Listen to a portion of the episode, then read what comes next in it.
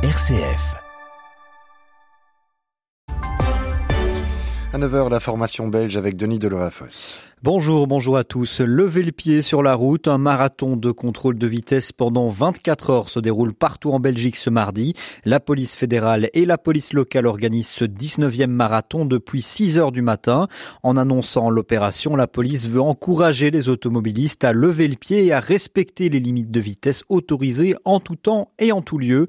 Lors de la précédente édition, la police fédérale et pas moins de 130 zones de police avaient procédé à des contrôles à 556 endroits.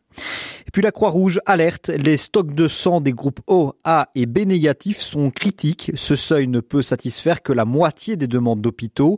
À l'approche des congés de fin d'année, une période déjà difficile habituellement, caractérisée par des collectes moins fréquentes et des donneurs en vacances, la situation risque de s'aggraver. Afin d'anticiper cette crise, le service du sang lance un appel urgent aux personnes ayant un groupe sanguin négatif pour se rendre dans l'un des centres de collecte. Pour plus d'informations, le site web www.donneurdesang.be.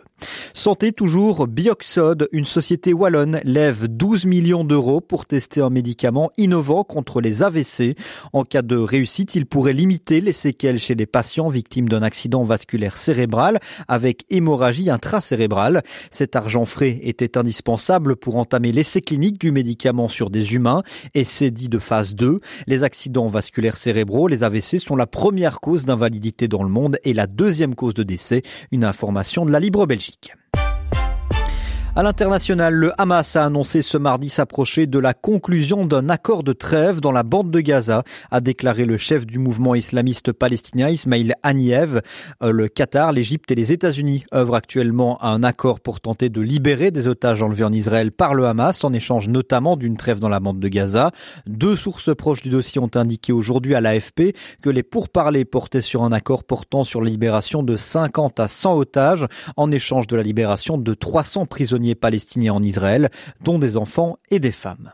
Et puis pour mettre en évidence la défense des personnes persécutées pour avoir fait l'usage de droits fondamentaux, Amnesty International lance ce mardi une campagne de fin d'année à travers son habituelle vente de bougies et le marathon des lettres. Le point d'orgue de la campagne sera le 10 décembre prochain, à la date du 75e anniversaire de la Déclaration universelle des droits de l'homme.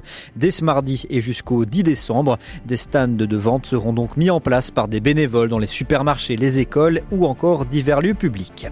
C'est la fin de ce flash. Retour de la formation belge comme chaque jour dès midi sur les ondes de RCF en compagnie de Frédéric Petit. Bonne matinée à tous.